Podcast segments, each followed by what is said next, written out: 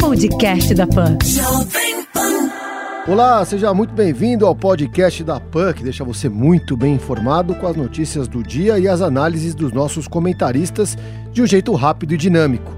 Hoje é quarta-feira, 22 de julho de 2020. Ouça os destaques comentados por Josias de Souza e Thaís Oyama.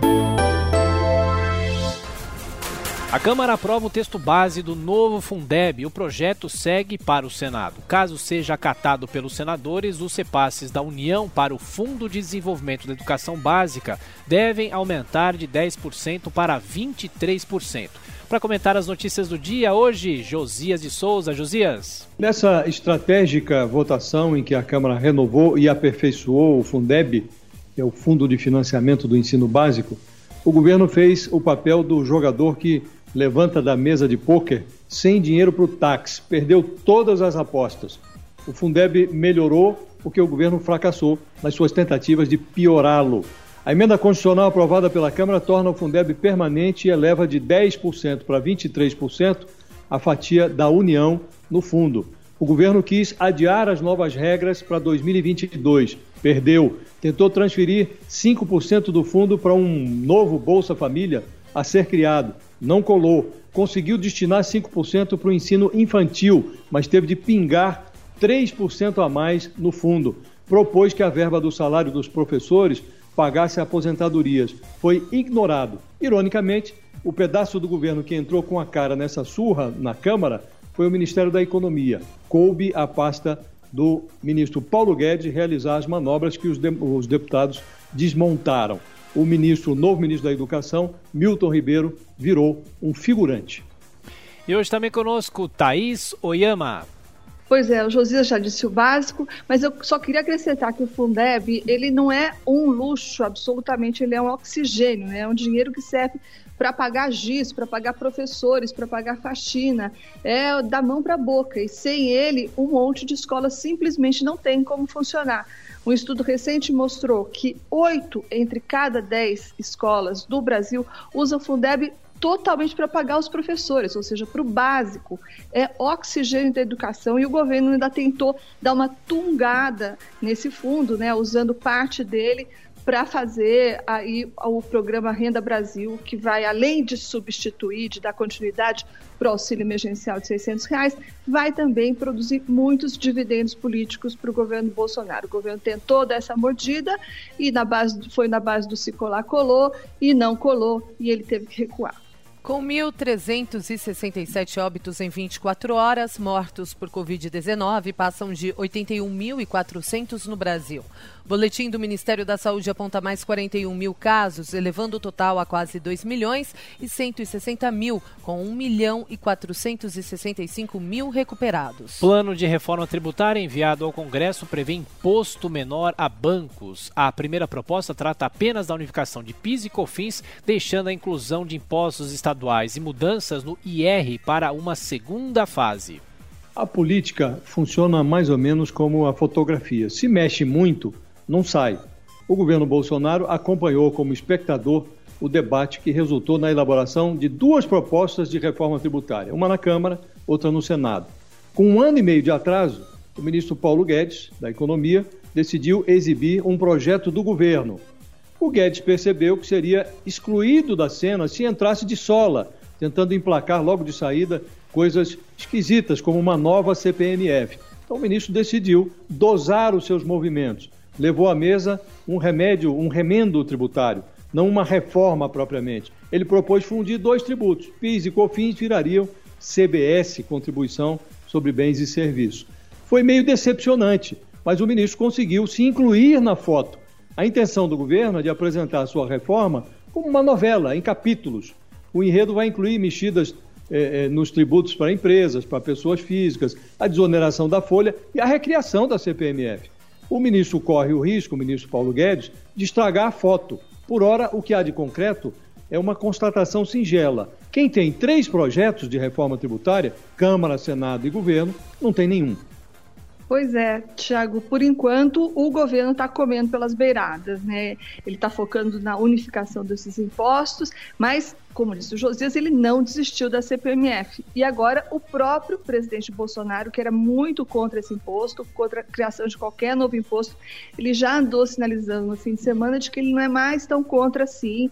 Disse que essa nova CPMF não tem nada de CPMF, é o imposto sobre tributação digital e está aí lançando balão de ensaio para ver como é que esse negócio cai. Eu não sou tão pessimista assim em relação à reforma tributária, porque a gente lembra que há três anos a reforma da Previdência também era um saco de gatos e que não tinha para onde sair e acabou malemar sendo aprovada.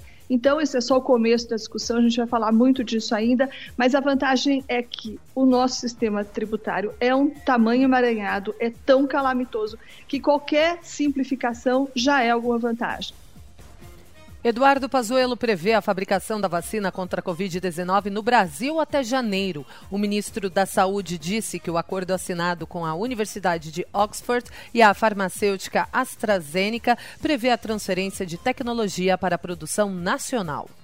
A fabricação da vacina contra o coronavírus virou uma gincana político-empresarial. Trava-se uma corrida contra o tempo e autoridades do governo federal, acertado com a Universidade de Oxford e do governo de São Paulo, está fechado com um laboratório chinês, começam a encenar uma coreografia muito parecida com uma politização da vacina. A hora não é de criar falsas expectativas. As autoridades deveriam adotar um tom mais realista quanto aos prazos e mais claro em relação às providências que estão sendo adotadas para assegurar que essa vacina, quando estiver pronta, ou essas vacinas, que elas cheguem gratuitamente a todos os brasileiros, inclusive aos mais pobres. De novo, eu estou mais otimista que Josias hoje, né? Porque esse anúncio aí do ministro interino, ministro ainda interino Pazuello, estava dentro daquele cronograma eh, apresentado no início do, da, da, da, conversa da vacina de Oxford, que nesse momento agora as coisas começariam a ser testadas, em outubro e novembro viriam os primeiros resultados, e daí, se tudo desse certo, em janeiro a coisa estava para ser já fabricada e talvez distribuída. Então está tudo dentro do calendário e eu torço para que as coisas continuem assim, não deixa de ser uma boa notícia. Segundo também o governo e o planejamento dessa vacina, as pessoas que vão receber ela primeiro vão ser os idosos, profissionais de saúde, uh, as pessoas que trabalham com segurança pública, gente mais vulnerável ao coronavírus, né? E também, se tudo der certo, a partir do ano que vem tem tantas coisas em teste, né? Tem curso mais de 100 programas de desenvolvimento de vacinas contra a Covid no mundo. Então não é possível que alguma coisa não dê certo. A expectativa é de que no meio do ano que vem a gente já tenha mais que uma vacina, não só a de Oxford. Justiça brasileira autoriza a exumação do corpo de Alfredo Stroessner para teste de paternidade. O pedido aceito pela única herdeira viva foi feito por Henrique Alfredo Fleitas, que alega ser filho do ex-ditador paraguaio, morto em 2006 em Brasília, onde estava exilado. O Ministério da Saúde gastou menos de um terço da verba para o combate ao coronavírus. Segundo o TCU, dos quase 39 bilhões de reais prometidos em março, apenas 11 bilhões e 400 milhões de reais saíram dos cofres federais até 25 de junho. Em plena flexibilização da quarentena, a Argentina tem novo recorde de óbitos e pico de casos de coronavírus. O país vizinho registrou 117 mortes e 5.331 novos registros em 24 horas, elevando a 2.490 o total de mortes e 136 mil infecções, com 58.600 recuperados. Para resgatar balão, homens invadem aeroporto, atiram e fogem em barco no Rio de Janeiro. Criminosos chegaram em motos e carros ao Galeão e trocaram tiros com policiais civis e federais antes de fugir pela Baía de Guanabara sem o artefato. Mas dois acabaram presos. Fortuna de Jeff Bezos, homem mais rico do mundo, cresce 13 bilhões de dólares em um único dia. Estimado em 189 bilhões e 300 milhões de dólares, o patrimônio do fundador da Amazon bateu recorde de crescimento com alta de 7,9% das ações da empresa. E o esporte paulistão volta hoje, sem torcida, com o clássico entre Corinthians e Palmeiras, na Arena de Itaquera. E na Vila Belmiro, o Santos recebe o Santo André. Jair Bolsonaro faz novo exame de coronavírus e o resultado deve sair hoje. O presidente disse que, caso o resultado seja negativo, ele poderá voltar à normalidade e fará viagem ao Piauí na sexta-feira. É, Parece que o resultado já saiu e deu positivo, é a notícia que traz o site antagonista. Mas está mais ou menos dentro do normal. O coronavírus circula por duas semanas, mais ou menos, no corpo de quem tem sintomas leves, passou um pouco disso, mas é provável, no caso do presidente, né, mas é provável que o próximo exame já dê negativo. Agora, a gente vai ouvir falar muito de presidente Bolsonaro no Nordeste. Por um motivo, a região é a mais pobre do Brasil e a que mais concentra as classes C, D e E que são as principais beneficiárias do auxílio emergencial de 600 reais e que estão segurando a popularidade do presidente. Então, eles vão fazer esse investimento político no Nordeste e isso não vai ficar só nas viagens presidenciais, não. Tem um programa em gestão que está sendo tocado pelos dois ministérios, da Cidadania, do Onyx Lorenzoni, e do Desenvolvimento Social, do Rogério Marinho. Ele já foi batizado de ser tão forte esse projeto. Ele vai concentrar as ações que já existem, na verdade, que já estão em curso do governo, mas vai concentrar nesse programa essas ações que são voltadas para o semiárido nordestino. Então, a ideia é, principalmente, marcar a presença do governo Bolsonaro nessas regiões, tirar proveito político do auxílio emergencial que está sendo distribuído, que está sendo muito aproveitado principalmente nessa região, e principalmente é, tirar essa hegemonia lá do PT, que era que tinha no Nordeste o seu reduto. É, Espera-se que o exame do presidente de fato dê negativo, que ele possa retomar suas atividades em ritmo normal. Há realmente, como a Thaís realçou, uma preocupação grande do governo com o Nordeste, que vai merecer uma prioridade do presidente, e há uma enorme curiosidade sobre o comportamento do Bolsonaro, que tipo de comportamento ele vai adotar depois desse isolamento forçado. Excetuando-se a chamada ala ideológica do bolsonarismo, as principais eh, lideranças aliadas do governo, os auxiliares do presidente, todos avaliam que a redução do número de polêmicas fez bem ao governo. O senador Flávio Bolsonaro, o filho mais velho do presidente, deu uma entrevista ao Globo dizendo que esse distensionamento não será provisório, que veio para ficar. Nas palavras do Flávio, o presidente está consciente de que a moderação é importante e quer manter o diálogo aberto, os canais abertos. Essa moderação eh, não veio por acaso. Esse havia um excesso de encrencas. Há ainda inquéritos no Supremo, pedido de cassação no TSE, rachadinha no Rio de Janeiro. Então, essa pandemia judicial leva o Bolsonaro a refletir sobre a conveniência de manter a sua língua na coleira. Casa Civil desiste de aval do TCU para ampliar investimentos fora do teto de gastos. Decisão atendia a pedido do ministro Rogério Marinho, que queria impulsionar 35 bilhões de reais em obras sob a justificativa de estimular a economia após a crise. Primeira voluntária a receber a vacina contra o coronavírus aqui em São Paulo diz ter recebido injeção de ânimo. Stefânia Teixeira Porto está entre os 890 profissionais de saúde que participam dos testes do imunizante desenvolvido pelo Instituto Butantan e a chinesa Sinovac. Renault demite 747 no Paraná e trabalhadores decretam estado de greve. A montadora suspendeu o terceiro turno na fábrica de São José dos Pinhais para minimizar os impactos da crise, mas os demais funcionários prometem parar tudo.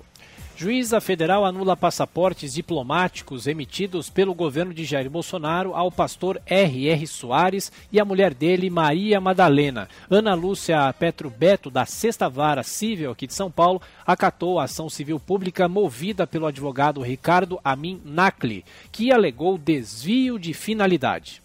Fez muito bem a juíza, né, Tiago? A lei é muito clara quando lista quem tem direito a esse documento: presidente, vice-presidente, governadores, diplomatas é, e tal. Não tem pastor aí no meio, não. O chanceler Ernesto Araújo, que foi quem concedeu esse passaporte para o pastor, ele se aproveitou de uma brecha da lei, que é que fala que esse documento pode ser concedido para outras categorias que não as listadas em função dos interesses do país. Só que isso aí é muito amplo, muito subjetivo, né? Tanto que no, em 2011 no governo Dilma Rousseff, ganharam esses passaportes todos os filhos, ou pelo menos dois filhos, do ex-presidente Lula. E qual foi o argumento? O argumento é que o passaporte estava sendo concedido para os filhos do ex-presidente Lula em função dos interesses do país. Interesses esses que a gente não tem ideia de quais sejam, né? Então, esse, os portadores desses passaportes, eles têm direito a alguns privilégios, do tipo, é, eles ficam numa fila separada no embarque, fila separada no desembarque, as revistas são menos rígidas. São aqueles pequenos agrados, aqueles pequenos tratamentos diferenciados que fazem a sedução do poder. Né? Tomara que o exemplo da juíza seja seguido, porque passaporte diplomático não foi inventado para agradar os amigos do rei. Esse foi o podcast da PAN que deixou você muito bem informado com as notícias do dia e as análises dos nossos comentaristas de um jeito rápido e dinâmico.